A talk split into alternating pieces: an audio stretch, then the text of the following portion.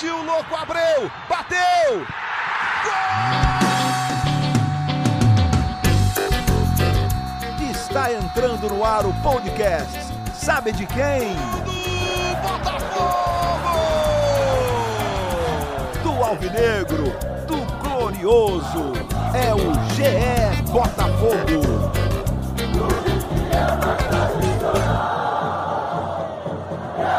Você que se liga no GE, tá ligado aqui também no GE Botafogo, podcast pensado e dedicado para você, torcedor alvinegro, sempre ligado aqui com a gente. Eu sou o Igor Rodrigues, prazer estar falando de volta com vocês. Hoje aqui o Luciano Melo está com afazeres domésticos. O nosso Luciano é um homem do lar, o Luciano Melo. Então estou aqui substituindo, fazendo a reposição aqui do Luciano nessa desse papo bem legal, nessa nossa resenha aqui sobre o Botafogo.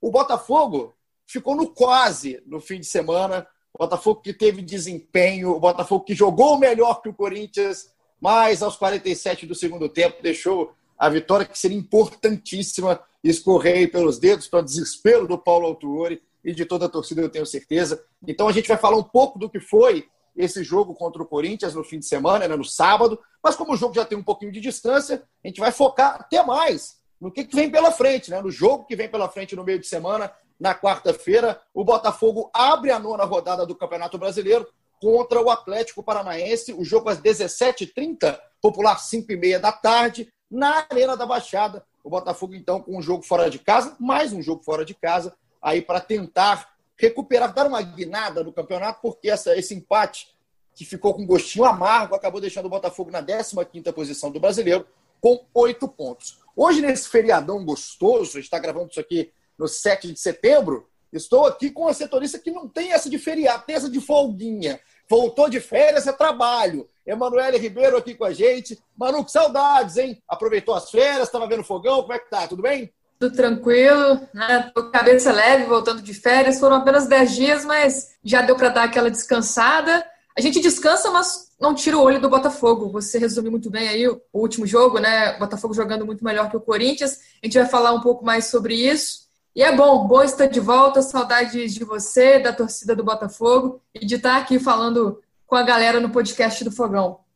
E todo mundo que está escutando aqui a gente, Manu, no ge.globo barra podcast, pelo Spotify, nos agregadores que a gente disponibiliza aqui a nossa resenha, eu tenho certeza que no fim de semana ficou, foi dormir chateado. Não foi o sábado dos sonhos aí para o torcedor do Botafogo. Isso porque o Botafogo ficou no empate em 2 a 2 com o Corinthians. O jogo foi o segundo jogo da oitava rodada, o jogo na Neoquímica Arena, agora com name rights, aí o estádio do Corinthians. Um 2 a 2 que se você parar para pensar, né, Manu, eu acho que isso é, é até legal da gente pontuar. Um 2 a 2 com o Corinthians, um Corinthians que tenta aí também engrenar, que precisa de bons resultados no brasileiro. Não seria um resultado desastroso, né? Não é um resultado que você, antes do campeonato, anota como um desastre. Porém, pelo que foi o jogo, pelas características do jogo, pela postura, principalmente pela postura do Botafogo dentro de campo, ficou um gostinho de quero mais, né? De que dava para ter algo mais, algo de positivo, algo como a vitória aí da equipe do Autuori, que estava com 2 a 1 um engatilhado, com gols do Calu e do Bruno Nazário. E aí o Fagner tinha feito o gol do Corinthians, inclusive com polêmica aí no jogo. Só que aí o Jô empatou numa jogada que é uma bobeira, né? O Botafogo acho que faltou um pouco de maturidade aí no final do jogo e tomou um gol bobo aos 47 do segundo tempo.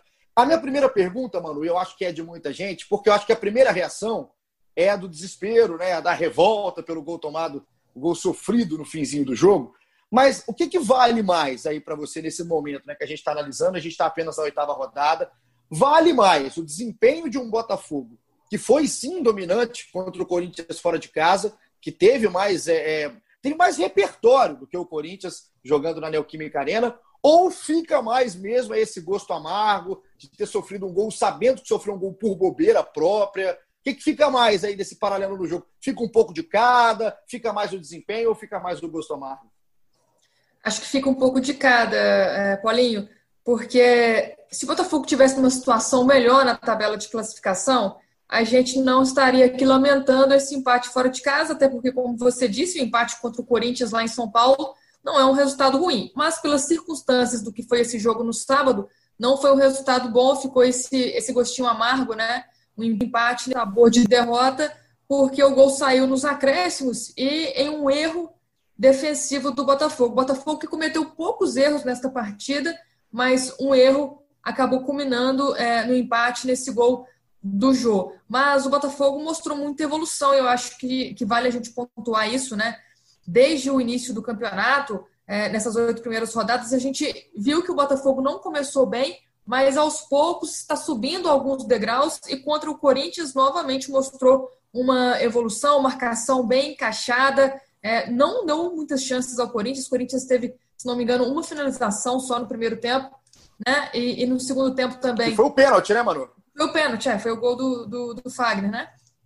E no segundo tempo Exato. também funcionou tanto é, o Botafogo. O Botafogo teve um volume de jogo é, muito maior. Acho que as substituições, né, a, a, o que o Autuori pensou para esse jogo deu certo. Acabou que no segundo tempo, com a falta de opções também do técnico para mudar esse jogo, para manter o nível, o Botafogo acabou perdendo um pouquinho de fôlego que tem acontecido, mas esse gol aos 47 do segundo tempo é um gol para desanimar pelas circunstâncias da partida e pelo erro defensivo da equipe começou lá atrás, esse erro com Caio Alexandre, e, e até é, a bola chegar ao jogo, Botafogo poderia ter sim é, saído vitorioso dessa partida. E agora, é, Paulinho, já pensando para frente, né, o Botafogo teve uma sequência de jogos em casa, veio o Corinthians em São Paulo, agora vem mais um jogo fora de casa, um jogo difícil lá em Curitiba, e o Botafogo buscando aí é, sua segunda vitória fora de casa no ano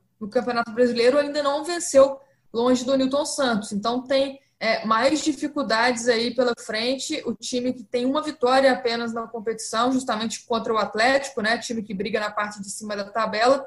Mas agora tem outro Atlético pela frente, o Paranaense, precisando de uma vitória, porque desempenho, o Botafogo já mostrou evolução, mas precisa de resultado para seguir almejando aí é, os seus objetivos no Campeonato Brasileiro e agora tem um adversário que também é, não está em bom momento, né? E também quer os oh. três. Então, acho que vai ser um, um jogo bacana esse de quarta-feira lá na, na, Arena da Baixada.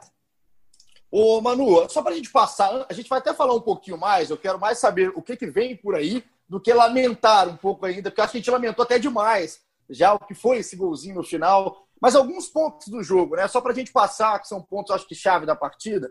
Primeiro que é uma polêmica, né? Acho que a gente não pode deixar de falar que a penalidade marcada a favor do Corinthians no primeiro tempo, né, que o, que o Fagner cobra muito bem, inclusive, né, não tem jeito, assim, a gente vai falar aqui, é, primeiro, da, da penalidade em si. Não foi pênalti, né, mano? É, vamos falar o português claro aqui, né? É aquela paçocada da arbitragem da equipe toda, né? tanto árbitro de campo quanto árbitro na cabine do VAR. Eu acho que não tem muita discussão nisso, né? Até o Sandro Meirahit fala isso na transmissão, na central do apito. Então, é aquela discussão eterna que a gente vai ter, né? Se o VAR é para ser justiça, tem que ser justiça para todo mundo, não tem para quem ter justiça, né? É, e o Botafogo já vinha reclamando né, de problemas com o VAR nos últimos jogos. Mais uma vez, é, um erro do VAR, não, não só em jogos do Botafogo, tem acontecido aos montes nesse início de campeonato brasileiro. Acho que a tecnologia vem para ajudar, mas as pessoas que estão operando essa tecnologia também têm que se preparar melhor para ocuparem ali o seu cargo, né? Não foi pênalti, o Botafogo tem razão em reclamar e acabou também interferindo no resultado do jogo, né? O Botafogo estava melhor, o Corinthians não tinha finalizado nenhuma vez no primeiro tempo, a única finalização, gol de pênalti do Fagner, acho que desestimula bastante o time. Mas, é, como a gente já disse, né, não dá para pensar nos erros, não dá para pensar também é, nesses problemas da arbitragem, porque pela frente vem vem mais pedreiro, mas é, Botafogo com muita razão em reclamar desse pênalti aí no, no sábado. Para quem não viu, foi um lance do Benevenuto com o Gustavo Mosquito, se não me engano. É um choque no, totalmente normal, assim, dentro da área. É um pênalti. É aquela jogada, tem tudo bem, interpretação e tudo mais, mas vai interpretar mal, assim, lá na China, o árbitro, o senhor Rafael Trace, o árbitro de campo, interpretou muito mal e acho que é um senso comum, que não houve o pênalti aí no, no Mosquito, né, intenção nenhuma de fazer o pênalti, né, aquele pênalti sem querer do Benevenuto, muito mal marcado, o árbitro de, de vídeo que inclusive depois acabou sendo é, é, decisivo em outro lance também, né, no gol anulado aí do Otero, que seria o primeiro gol do Otero com a camisa do Corinthians, E aí o Rafael Traço já corria para o meio. Eu bem vi seu traço. Mas é nessa aí o árbitro de vídeo apontou e apontou muito bem é, é, que seria um gol né, irregular por uma falta do Jô no próprio Marcelo Benevenuto. Mas é sempre polêmica. Né? A gente, quando a gente começa a falar de polêmica demais de árbitro de vídeo, é porque alguma coisa está errada no meio, não só em jogos do Botafogo, mas em vários jogos do brasileiro. Para a gente falar do que deu certo, mano, eu queria falar um pouquinho desse meio-campo do Botafogo. Né? A gente fala, e até eu mesmo, assim, nos últimos jogos que eu vi do Botafogo, é, eu tenho. E como debate, né? não é como corneta, não, como debate. Eu acho que o Honda tem entregado pouco. É, falo isso desde um recorte do jogo contra o Flamengo, principalmente para cá. É um jogador inteligente, é um jogador que tem bom passe, né? tem qualidade, isso aí é inegável, indiscutível. E eu acho que por isso, pelas características, pelos atributos, pela liderança, acho que é pouco o que vem entregando. Não sei se ele está entregando tão mais do que, por exemplo, o Caio Alexandre, que é um garoto que tem subido, né? Que não era para ser, na minha, pelo menos na minha visão, na minha expectativa, talvez a expectativa que esteja errada, mas é, é um Honda que não consegue ainda se encaixar da melhor maneira, talvez utilizado uma posição, não sei, talvez esteja atrapalhando o futebol do Honda, mas achei que encaixou no jogo agora, no, nesse jogo contra o Corinthians, achei que foi um Honda mais à vontade, Manu junto com o Caio, na presença até do Rafael Foster, um jogador que talvez dê um pouco mais de, de, de tranquilidade para esses caras saírem um pouquinho mais, sem tanta preocupação. É um meio-campo que te agrada, assim, talvez com a montagem com mais um cara de proteção. Você daria mais liberdade para o Honda, colocaria ele mais perto da área. O que você acha aí até agora da atuação do japonês do Botafogo? O que você viu dele também em campo contra o Corinthians? Então, eu, eu tô gostando do Honda até aqui porque ele tá jogando numa posição diferente do que a gente até esperava quando ele foi contratado pelo Botafogo, né, Paulinho? Ele mesmo foi um cara que se, se sacrificou, que conversou com o Paulo Autuori, se colocou à disposição para jogar um pouco mais atrás, até para dar liberdade para o Caio Alexandre, um jovem que tem muita é, qualidade, um promissor jogador do Botafogo. Né? Então, acho que o Honda, vendo isso no Caio Alexandre, até é, ofereceu-se para jogar um pouco mais atrás e liberar o próprio Caio para que ele pudesse mostrar melhor o seu futebol. Mas a torcida tem é, reclamado e tem pedido muito ao Paulo Autori ele libere mais o Honda para a gente ver o Honda jogando nessa posição de criador de jogadas. Eu acho que seria interessante a gente olhar, a gente observar. A gente não teve chances de ver o Honda jogando é, mais avançado. Acho que as características dele é, o colocam é, como um candidato a essa posição, a ajudar o, a, a, melhorar o meio de campo e o ataque do Botafogo. Voltou a ser um problema nesse início de campeonato brasileiro, né? O Botafogo teve problemas de criação. É, com isso, acho que o Honda seria uma boa solução, um jogador que tem um passe certeiro, né? Mas eu tenho visto o Honda é, atuando bem nessa posição como segundo volante, um jogador que consegue distribuir bem o jogo, consegue organizar bem o jogo, tem um bom passe. Em alguns jogos ele não foi bem, não foi bem, você citou muito bem o jogo contra o Flamengo, o Honda jogou muito mal, ele até admitiu também que não fez uma boa atuação. E agora contra o Corinthians, eu concordo com você, acho que tanto ele quanto o Caio Alexandre foram quase que perfeitos, justamente pela entrada é, do Foster, né? Está sendo aí um coringa do Altuori zagueiro, que joga como volante, pode jogar como lateral. E eu acho que, que o Foster ajudou a liberar é, o Caio Alexandre e o Honda, que ficaram mais à vontade para criar nesse jogo contra o Corinthians. Eu falo que, que foi uma atuação quase perfeita dos dois, até pela questão do erro no final, né, que, que envolveu o Caio Alexandre é, no gol do Corinthians. Mas Maldito Honda... calcanhar, né? Maldito, Maldito calcanhar. calcanhar. Né? Pois é. Mas o, o Honda e o Caio, eles é, ajudaram muito o Botafogo a incomodar o Corinthians e o Botafogo teve as melhores chances do jogo. A gente falou, por exemplo, do primeiro tempo com o Corinthians com apenas uma finalização, o Botafogo teve 10. Bruno Nazário e Calu pelas pontas, Babi também preparando as jogadas, abrindo espaço no meio. Acho que o Botafogo fez uma boa atuação ofensiva e é, muito disso tem a ver também com o crescimento de Caio Alexandre e de Keisuke Honda. Concordo com você. Acho que ele pode é, jogar melhor do que vem jogando, principalmente nesses últimos jogos. Né? Acho que ele caiu bastante de produção. Mas é um jogador que tem muita qualidade que a gente não quer ver talento desperdiçado, né? A gente quer ver ele jogando mais para frente, a gente quer ver ele levando o time mais para o ataque. Eu acho que esse jogo de sábado contra o Corinthians pode abrir também é, os olhos do Paulo Autuori para pensar numa nova função para o Honda em campo. É, porque até eu lembro que a gente vai ter um papo aqui, eu não vou lembrar agora qual o episódio certo, né? Mas até sobre a utilização do Honda um pouco mais atrás, como é que estava dando. Tava, em algum momento foi legal isso. Acho que o Honda aproveitou em algum momento. Só que vendo o Honda um pouco mais de liberdade, como foi no sábado, faz, acho que levanta um pouco essa questão, né? Será que não dá? Será que a gente não está perdendo o Honda no que o Honda pode fazer de melhor? Então, acho que é um bom ponto de interrogação na cabeça do Autori que pode mexer sim na posição do japonês, talvez, e seja essa a, a válvula de mudança, talvez um divisor de águas aí do Honda, para reencontrar um bom caminho no Botafogo, um bom caminho que apareceu em campo. Aí sem muito brilho, sem muita coisa, mas que chegou a aparecer em campo contra o Corinthians. Você falou bem, né, Manu, das finalizações, né? 10 finalizações do Botafogo. E aí, do, do lado do Corinthians, por exemplo, o Botafogo, para fazer isso que fez, no primeiro tempo, por exemplo, ele não precisou ter posse de bola, né? No primeiro tempo, o Botafogo terminou com 39% de posse de bola. Então, é, é, aquele time que foi inteligente, tendo a bola no pé, criou boas chances, chegou até com tranquilidade num desorganizado time do Thiago Nunes do Corinthians. Então, acho que a gente tem muito mais coisa positiva do que negativa para falar. Não pode dar a bobeira que deu no final, porque não adianta nada. O Botafogo tem desempenho e não tem resultado. E aí não é pragmatismo aqui, não é, não é ser o cara chato que não quer jogo de futebol, que quer resultado. Mas em algum momento o Botafogo tem que saber equilibrar duas coisas. Não adianta jogar, é, fazer um bom jogo e sair com um ponto em jogos assim, campeonato tão nivelado, é, tão, tão pau a pau. A gente olha a tabela de classificação, por exemplo, o Corinthians tem nove pontos em décimo primeiro, o Botafogo tem oito. Então é, é, é, aquela coisa. Se o Botafogo consegue os dois pontos, segura o Corinthians, sobe um pouco. Então é um resultado que, por isso que chama atenção, essa preocupação. E aí, Manu, para a gente fazer o link, já pensando nesse jogo de quarta-feira, o jogo contra o Furacão, que, que você acha que pode mudar?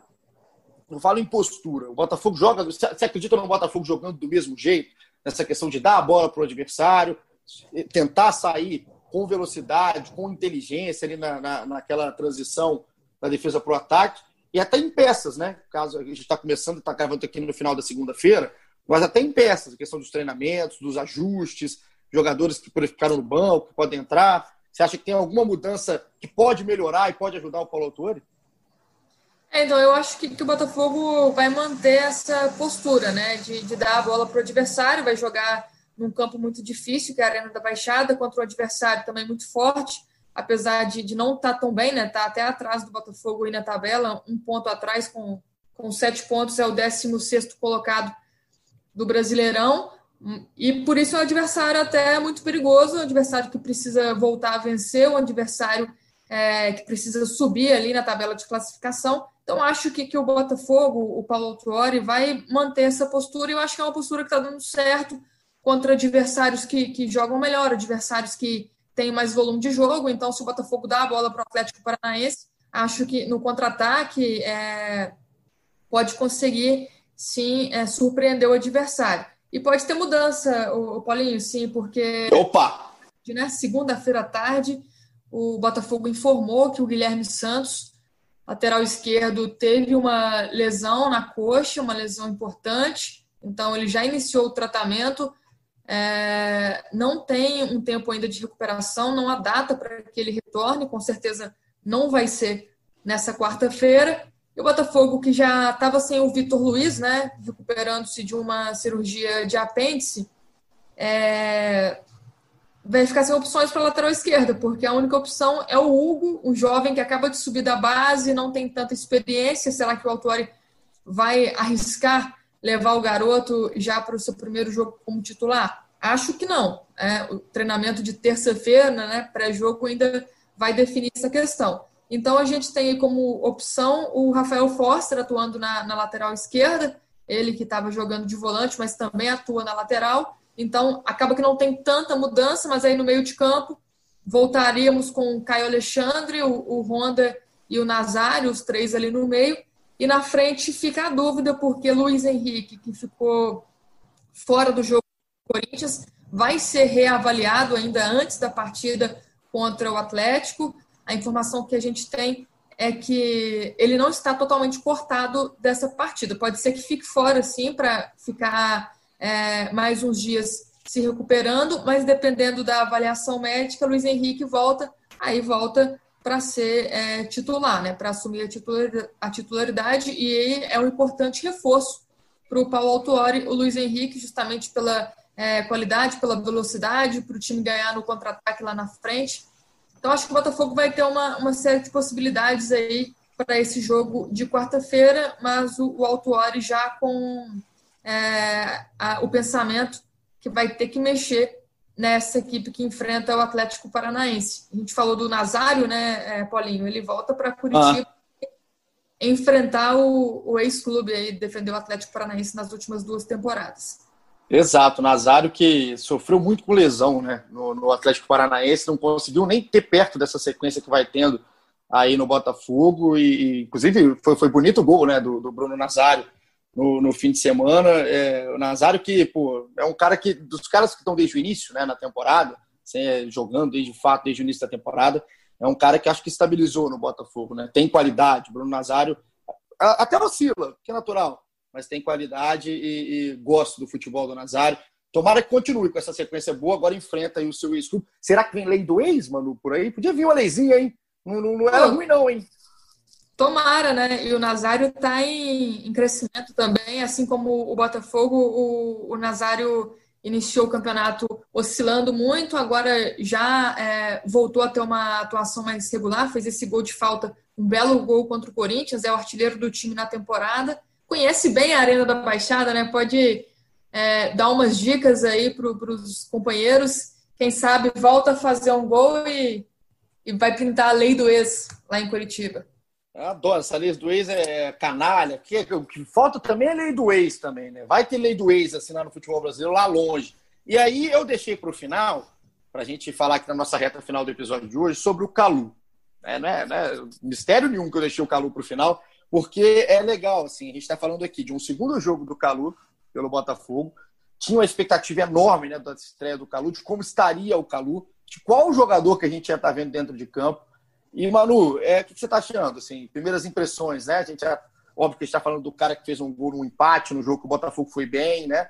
Mas eu queria saber se está dentro do que você esperava. Se é o Calu em característica, em desempenho, no que ele está entregando hoje dentro de campo. Se é um Calu que anima o torcedor do Botafogo.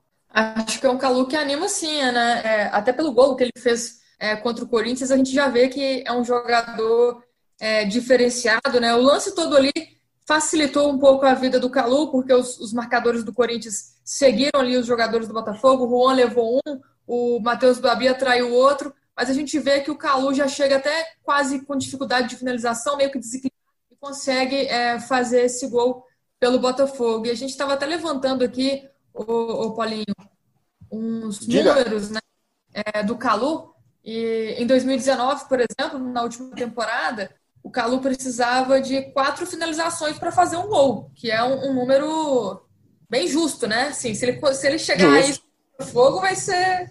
Vai tá ser ótimo. Bem... Nesses dois primeiros jogos, ele teve cinco finalizações e fez um gol.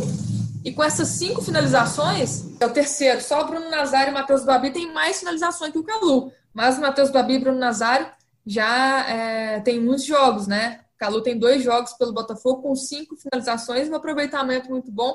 Um gol já, se ele atingir, alcançar esse número aí que ele teve na última temporada, de um gol a cada quatro finalizações, acho que o torcedor botafoguense vai ficar muito feliz e ele vai resolver esse problema do Botafogo lá na frente. Botafogo é, é um dos times que, que mais precisa de finalizar para marcar gol.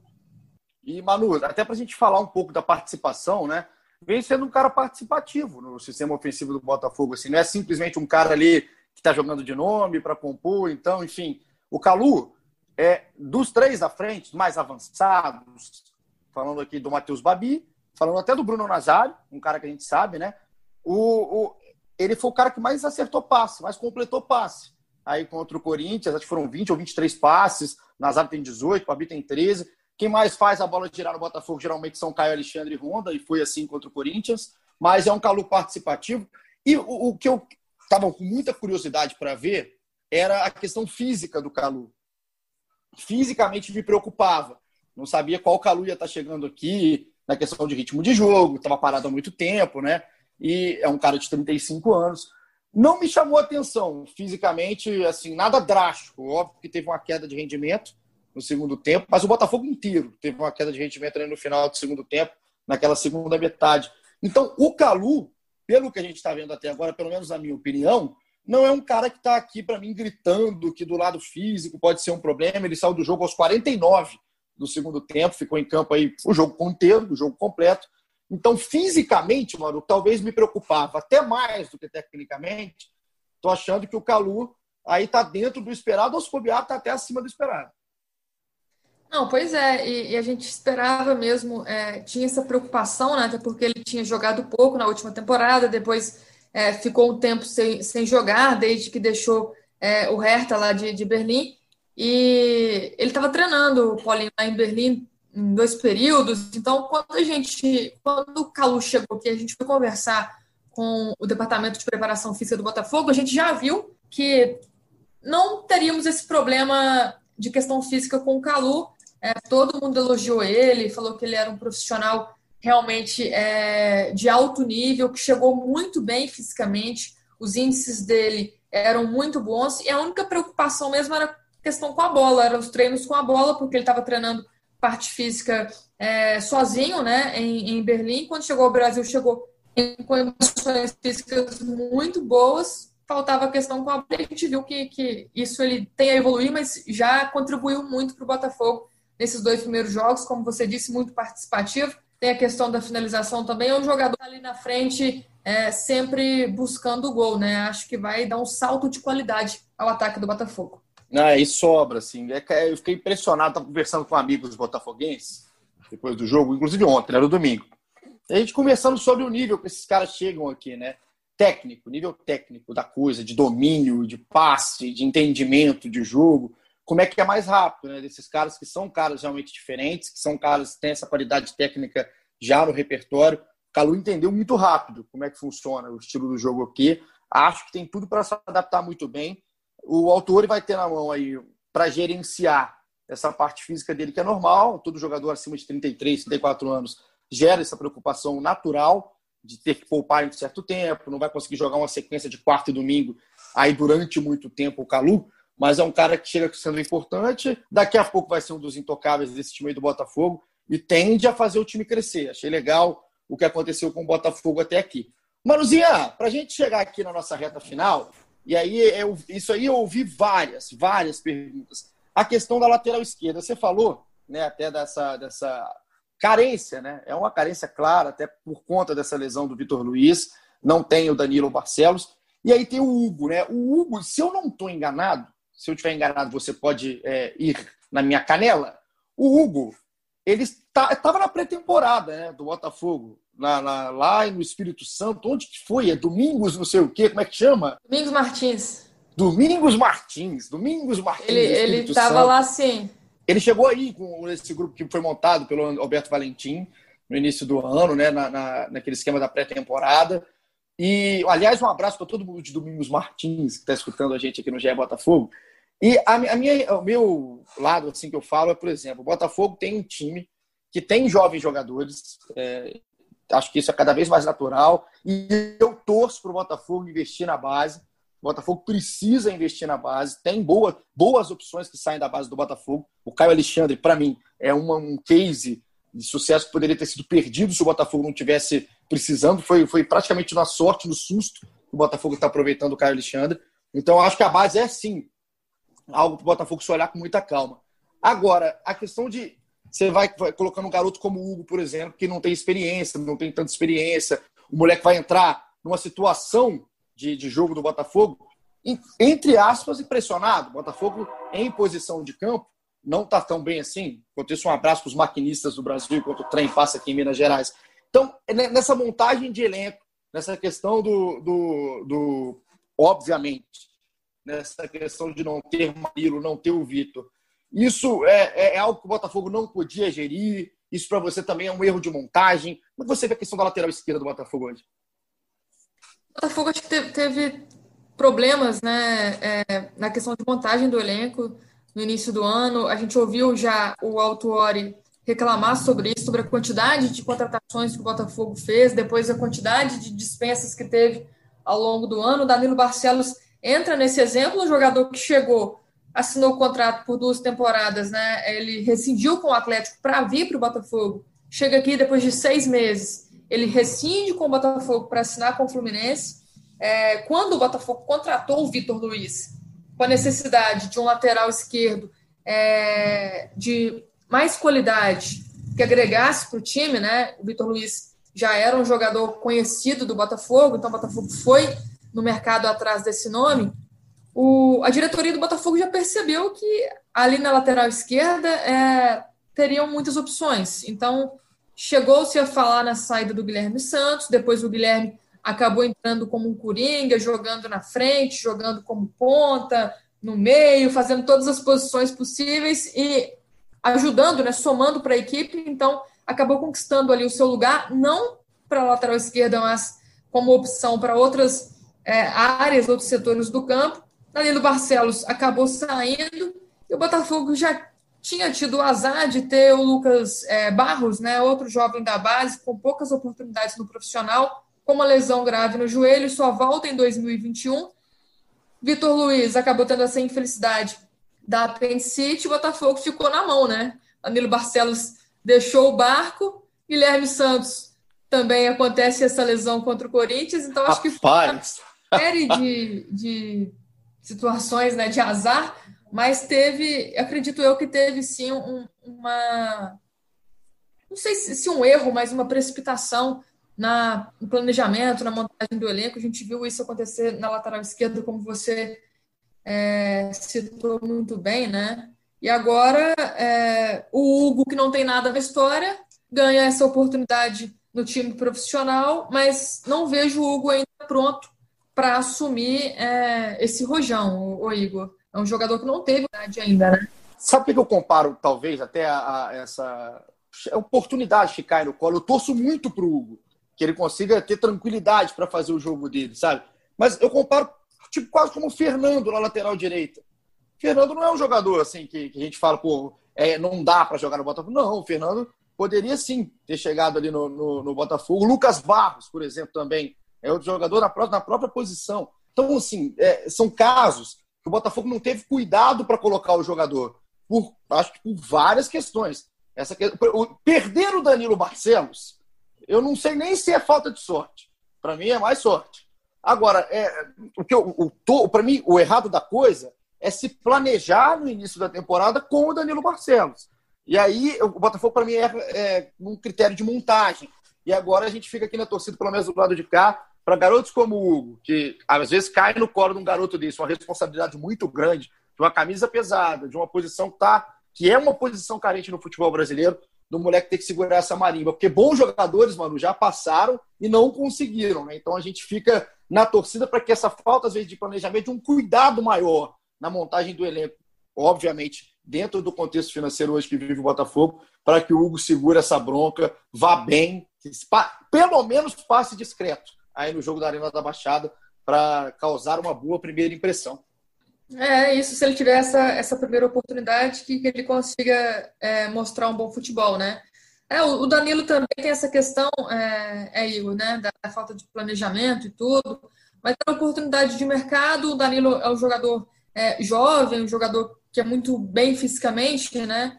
E, e, é um jogador também muito bom de grupo. Um jogador que, que eu acho que é, de alguma forma ele agregou sim para o Botafogo, mas era um jogador mais para ser opção do que para ser solução do problema, né? E torço para que ele dê certo no Fluminense também, porque é um cara é, muito gente boa, um cara que, que trabalha bem, que a gente vê ele se esforçando ali no dia a dia.